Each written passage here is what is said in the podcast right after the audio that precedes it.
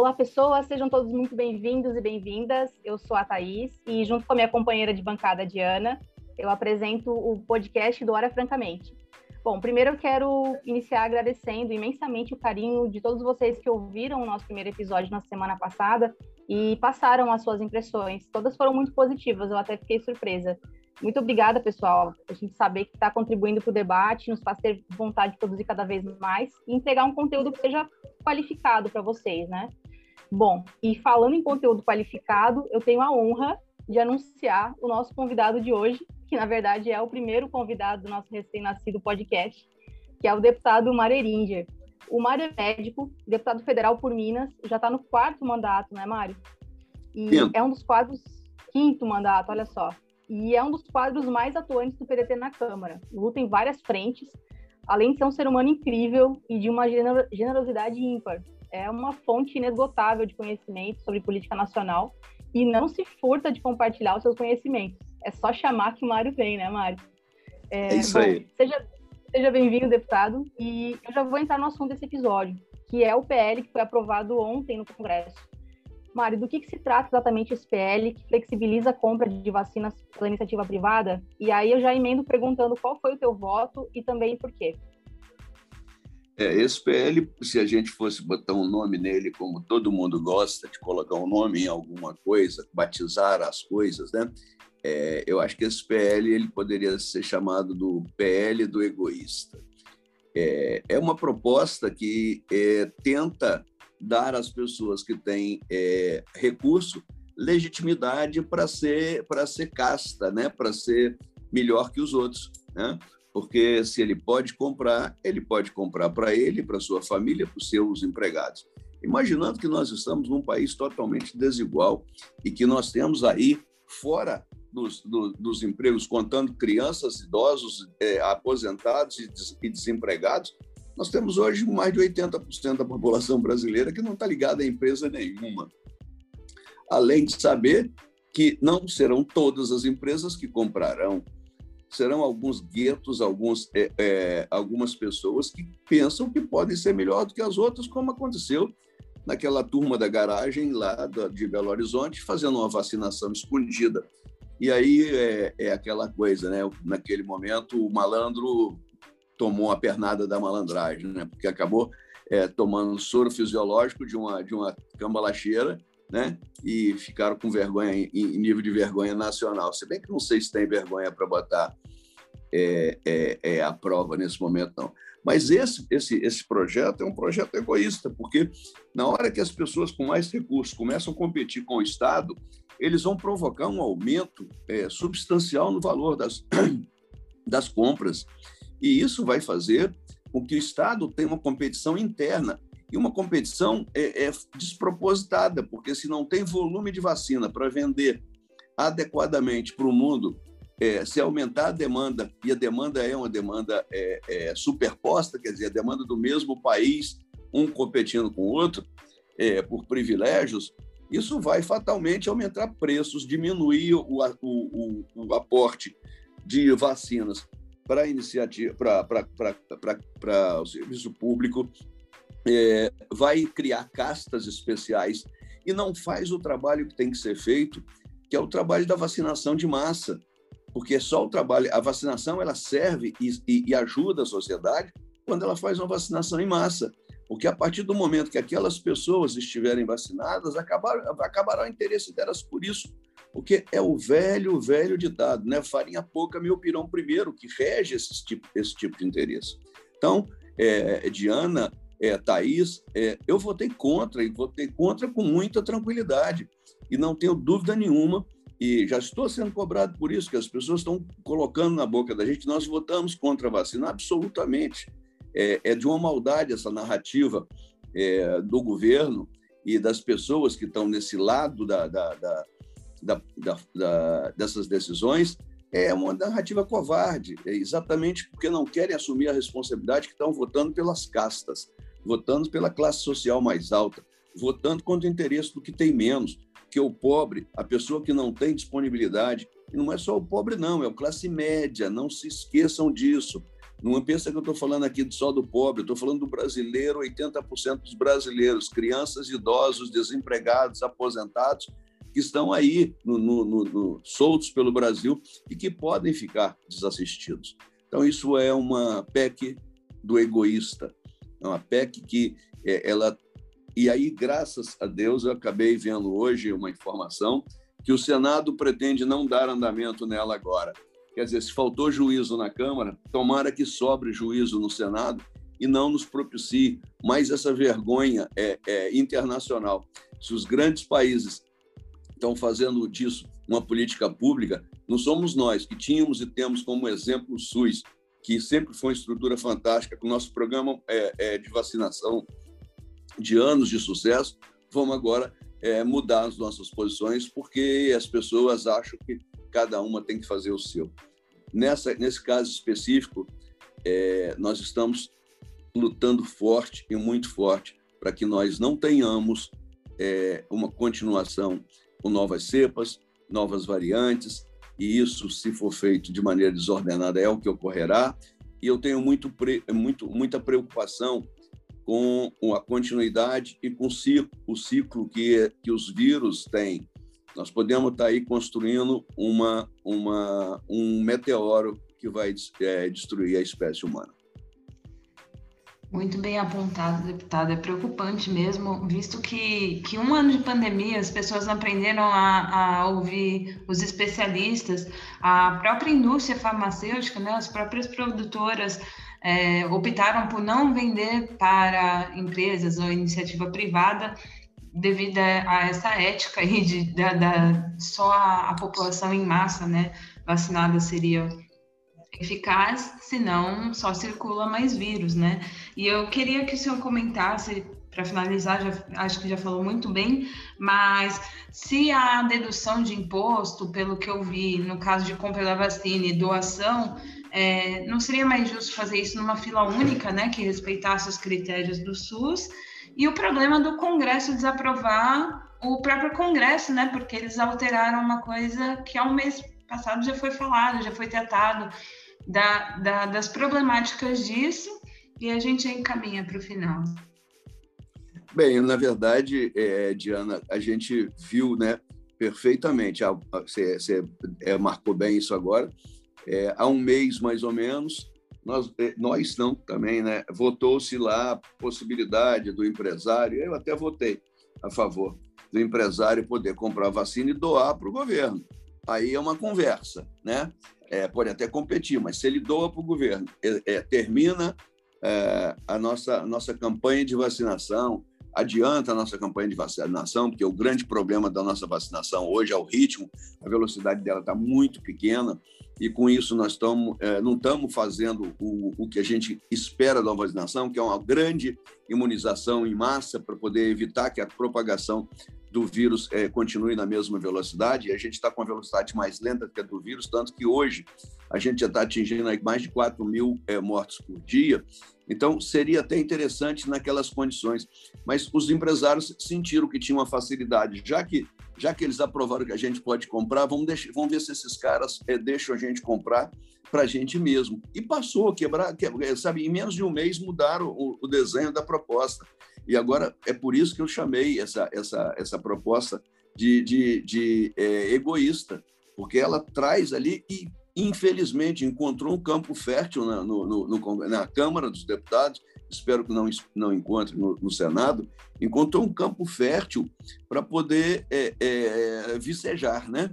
É, deputados querendo, é, é, é, sabe, eu quero, não, não, queria falar isso não, mas eu acho que a velha mania dos privilégios e das vantagens que se leva não, não, não descontaminou no, na Câmara dos Deputados até hoje, porque a grande maioria dos que votaram são pessoas novas que vieram para a Câmara é, com conceitos que vão mudar tudo, vão melhorar a política, e chegam rapidamente, é, é, é, se, se revelam.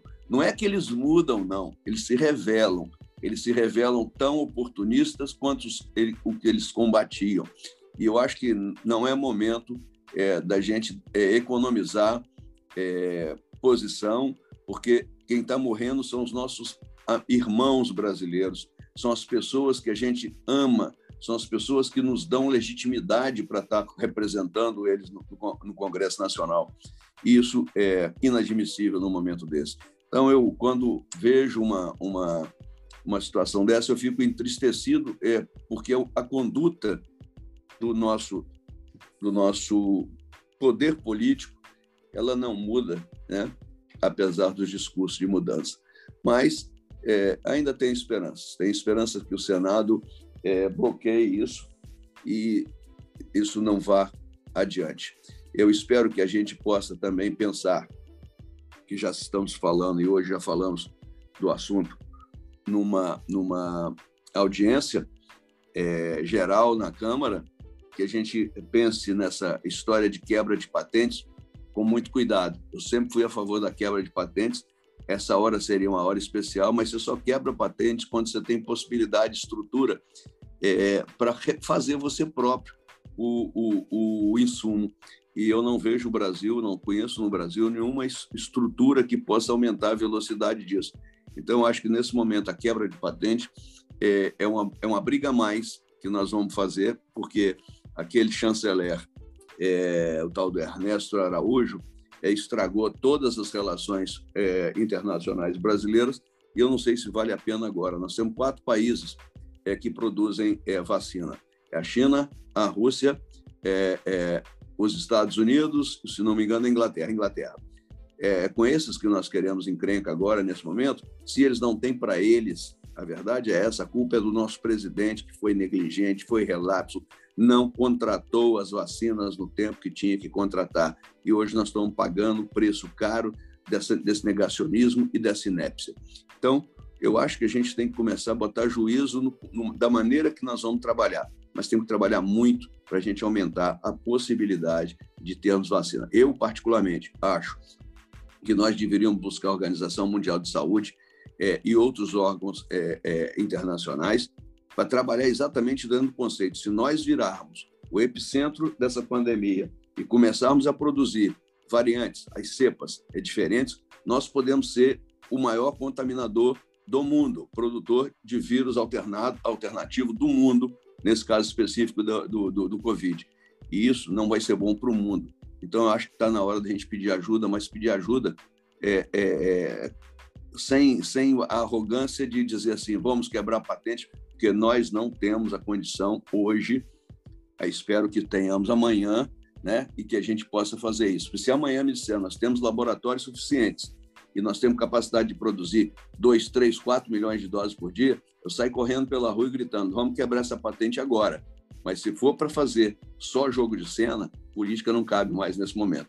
Por isso, eu acho que é, esses projetos que estão aparecendo na Câmara para a gente discutir são, são é, é, lenitivos que não têm efeito terapêutico. Perfeito. Até até ia perguntar isso da quebra de patentes, você explanou muito bem e convenceu. Eu acho realmente que agora não é momento para estética, né? Na, na política é para buscar soluções eficazes. E passo agora para a Thaís fazer o comentário dela, mas agradeço e peço para quem estiver ouvindo que, se puder, fique em casa, é, busque ajuda, tente diminuir a circulação do vírus e use máscara Passo para ti, Thaís. É, eu acho que muito obrigada pelas colocações, Mário. Eu acho que tem, assim, foi, foi extremamente esclarecedor. E uma coisa que me preocupa um, um pouco, que eu estava tava, outro dia eu vi a, a live do, do Atila e Marino, e o pessoal não está mais falando em lockdown, assim, a gente está muito falando de vacina e tal, mas a gente está com 10% da população vacinada e, e faltando insumo para a produção e, e sem conseguir garantir uma vacinação em massa para a população. E a gente sabe que, infelizmente, no momento que a gente está hoje, nessa situação, o que vai fazer é, reduzir o número de óbitos é, é, o, é reduzir a, a, circulação do vírus, né? Então, a gente precisaria também trabalhar uma frente aí para conseguir fechar é, o país todo de uma vez, para conseguir reduzir o número de, de infecções e desafogar um pouquinho nosso sistema de saúde e reduzir os óbitos. E eu não vejo mais é, esse tipo de discussão na mesa. Como é que está isso na Câmara? O pessoal parou de falar de, de lockdown? É, eu, o, o, o Thaís, foi muito bom você lembrar disso. É, essa conversa é uma conversa que, que a gente não pode prescindir dessa, dessa, dessa discussão do lockdown.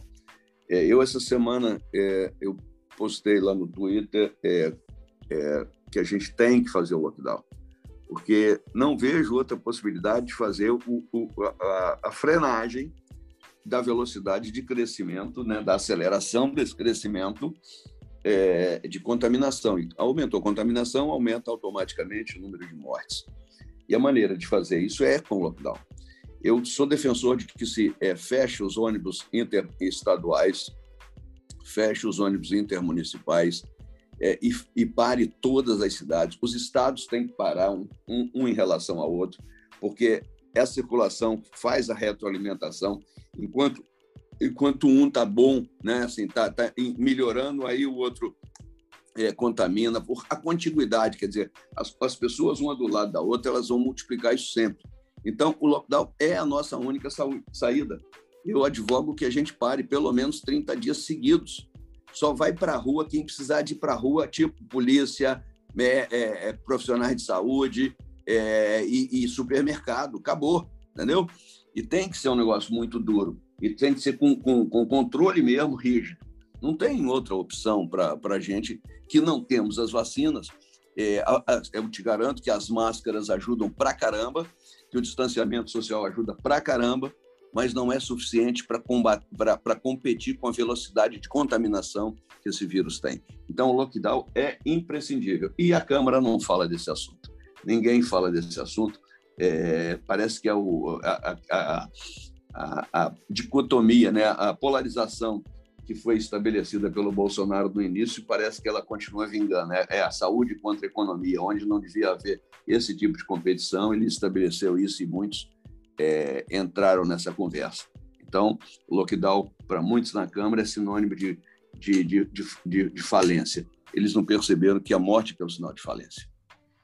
Perfeito. Inclusive, há um movimento Abril pela Vida que propõe um lockdown de 21 dias para salvar vidas e economia. Uma ação bem legal, procurem aí saber. A gente está encaminhando para o finalzinho agora, Mário, e além das suas considerações finais, agradeço muito sua participação aqui. É muito importante a gente ter esse contato com as nossas lideranças. E queria só que você me falasse: CPI da pandemia, vai dar o que falar ou não? E aí eu deixo contigo. É, eu, eu, acho que vai, né? Porque motivo para ela existir sempre teve. Agora, com essa decisão aí do, do, do Barroso, é, eu creio que o, que o presidente do Senado não vai, não vai correr da raia, ele vai, ele vai topar. E com isso eu espero que a gente eh, comece a passar a limpo esse, esse monte de besteira que foi feito pelos, por, por esses ministros e também pelo presidente da República, e que eles comecem a, a pagar essa conta que estão devendo ao Brasil.